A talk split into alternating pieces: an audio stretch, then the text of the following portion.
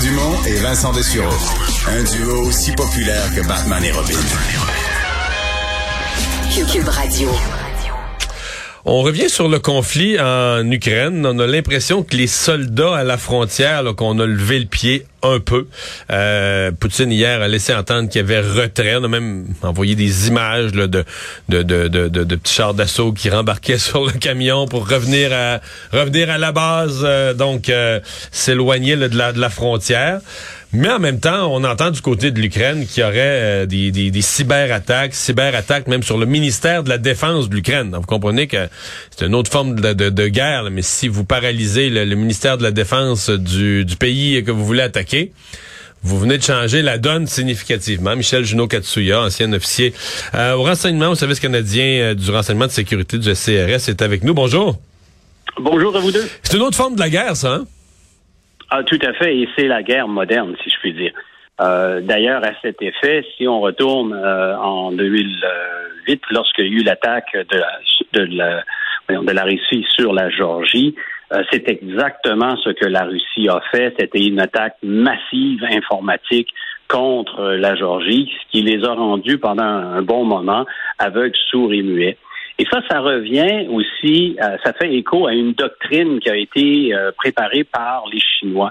Euh, les Chinois ont débuté leur euh, département de cyber, euh, cyberguerre en 1995. Et dès 1998, il y a un livre blanc qui a été intercepté par la CIA.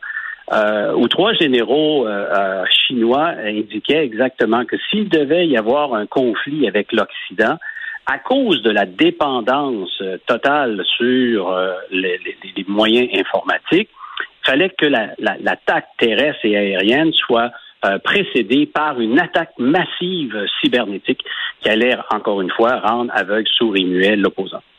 Parce qu'on comprend que s'ils rentrent au Pentagone le matin des attaques, les employés rentrent au Pentagone aux États-Unis, puis que les ordinateurs marchent plus, euh, l'armée là sur euh, avec des feuilles 8,5 par 11, l'armée marche plus au même rythme. Là. Elle marche plus pour tout. Et, dans cette perspective-là, justement, ben, à chaque jour, à chaque jour, à chaque heure quasiment, euh, se déroulent des, euh, des attaques cybernétiques qui viennent, ce qu'on appelle dans le langage, faire des pings. Alors, on vient tester le système, on vient euh, voir la robustesse des systèmes informatiques. et ça, il y a des unités complètes de l'armée chinoise, russe et autres qui sont dévouées à temps plein, 24 heures sur 24, 7 jours par semaine, à faire des tests, à vérifier euh, s'il y a des, fissures qui se sont créées et la capacité. Un peu, si euh, tu me permets, un peu comme les, les, vols d'avions qui sont faits, euh, des insertions qui sont faites des fois dans le territoire d'un autre pays, qu'on le voit ici au Canada. Les, les Russes viennent en Arctique, ils font un coucou puis ils repartent juste pour voir combien de temps que ça va prendre à nos chasseurs pour aller les intercepter. Alors, on fait exactement la même chose en cybernétique la, chef de la sécurité au Centre national ukrainien de coordination de la cybersécurité a eu la citation suivante. nous sommes le laboratoire de la Russie pour ce qui est des cyberagressions. Euh, ça, ça se peut que ce soit le cas? Oui, à l'heure actuelle, parce que évidemment la technologie change euh, quasiment de manière euh, quotidienne. Et effectivement, on essaie, comme je le disais il y a un instant, constamment diverses approches, diverses techniques pour trouver les fissures, les faiblesses qu'il y aurait dans le système parce que ça va être tellement important si justement une attaque doit avoir lieu. Et ils ont déjà fait ça, comme je le disais, en Georgie lors de leur attaque. Alors c'est ça a fonctionné, ça a très bien fonctionné parce qu'ils ont réussi à capturer deux, euh, deux partiels de territoire euh, georgien qui n'ont jamais retourné. Hmm. C'est quoi la, la, la, suite des choses? Euh, est-ce qu'on va se contenter de cyberattaques ou est-ce que les cyberattaques sont le prélude à une, une intervention militaire? Les cyberattaques aujourd'hui, euh, puis on fait pas nécessairement toujours attention pour ne pas être découvert, parce que ça fait partie un peu de la pression. Euh, un peu comme l'exercice de, de, de, masser des troupes et de l'armement aux frontières, ça fait de la pression. Ben, la cyberattaque fait aussi une pression parce qu'on le sait, la grande dépendance et la grande importance de tout, de tout le réseau de communication par le réseau cybernétique. Donc, la, cyber, la cyberguerre est déjà commencée déjà depuis un bout de temps. Et d'ailleurs, à cet effet, plusieurs experts vont dire que la guerre froide est maintenue à travers le, cyberespace depuis très, très longtemps. On continue constamment à se rencontrer, à s'affronter et à se tester les uns les autres. Euh, là, on parle de la Russie envers envers l'Ukraine ou ça pourrait être la Russie envers nous autres aussi, parce qu'on a eu une attaque il y a quelques semaines passées en provenance de la Russie contre des installations, euh, des infrastructures canadiennes à cause justement du soutien que le Canada offre à l'Ukraine à l'heure actuelle.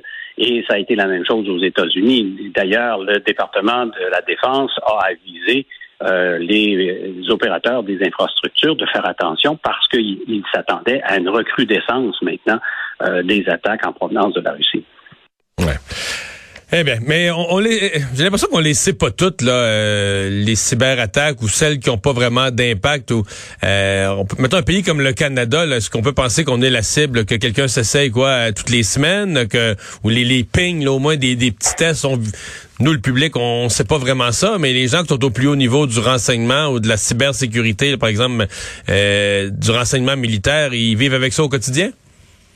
Euh, ils vivent avec ça à l'heure c'est fait euh, constamment, c'est fait en partie par des robots, c'est fait en partie par des militaires qui trouvent de nouvelles façons, des nouvelles programmations pour envoyer les attaques. Euh, c'est effectivement de manière quotidienne, là, c'est quelque chose qui est constant, qui est permanent, sur lequel on doit toujours euh, garder l'attention. Euh, et, et, c'est très, très, très important et ça, ça occupe énormément de temps.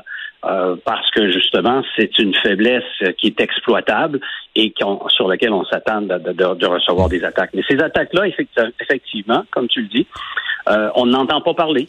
Euh, et c'est peut-être un, peu une faiblesse de notre système de ne pas en parler suffisamment parce qu'il y a des infrastructures qui devraient se protéger peut-être un peu plus, d'être en alerte un peu plus, d'être sollicitées ou d'être soutenues par le gouvernement un peu plus. Euh, parce qu'il faut être en mesure de pouvoir se défendre, parce qu'ils vont essayer de trouver. Je, te donne un exemple. En 2010, il y a eu une attaque qui a été faite contre le Conseil du Trésor euh, du ministère du, fédéral. Et pendant trois semaines, on a fermé les ordinateurs à cause d'une attaque en provenance de la Chine. Mais par où la Chine était passée? Par un bureau d'avocats à Toronto qui avait, qui avait une faiblesse et par ça, ça avait été, ça avait été la, brèche pour rentrer dans le système du Conseil du Trésor. Alors, c'est ça les défis auxquels on est confronté avec le cyberespace, c'est que les, les, brèches sont multiples et constamment, on doit être en, en, en veille et en surveillance. Est-ce qu'on peut établir un lien entre toutes ces, ces, ces craintes, cette cyber, ces cyberattaques, cette cyberguerre, si on peut dire, et euh, la prudence du gouvernement canadien, en tout cas qui répond pas jusqu'à maintenant, ou de nos partenaires, à accepter Huawei, à accepter le fournisseur chinois d'une infrastructure de, de 5G, disons de la base, de l'architecture de toute notre technologie cellulaire de l'avenir? C'est absolument directement lié l'un à l'autre effectivement, les menaces et la, la, crainte euh, est, effectivement du fait de la relation très étroite que Huawei entretient avec le gouvernement chinois, de la dynamique établie entre le gouvernement chinois et toutes ces entreprises, mais particulièrement les entreprises très stratégiques comme les entreprises dans le domaine de l'énergie ou du ou de des communications. Dans le cas de Huawei, euh, Huawei produit des technologies qui sont achetées par des euh, entreprises à l'étranger et on n'a pas la capacité de tout découvrir s'ils n'ont pas ce qu'on appelle dans le langage des backdoors, des portes arrière, des entrées clandestines qui seraient à même la technologie qui permettrait à des pirates chinois éventuellement d'exploiter justement une entrée pour aller voler des données ou même prendre contrôle de certains systèmes. Michel Junot Katsuya, merci. Toujours un plaisir. À la prochaine.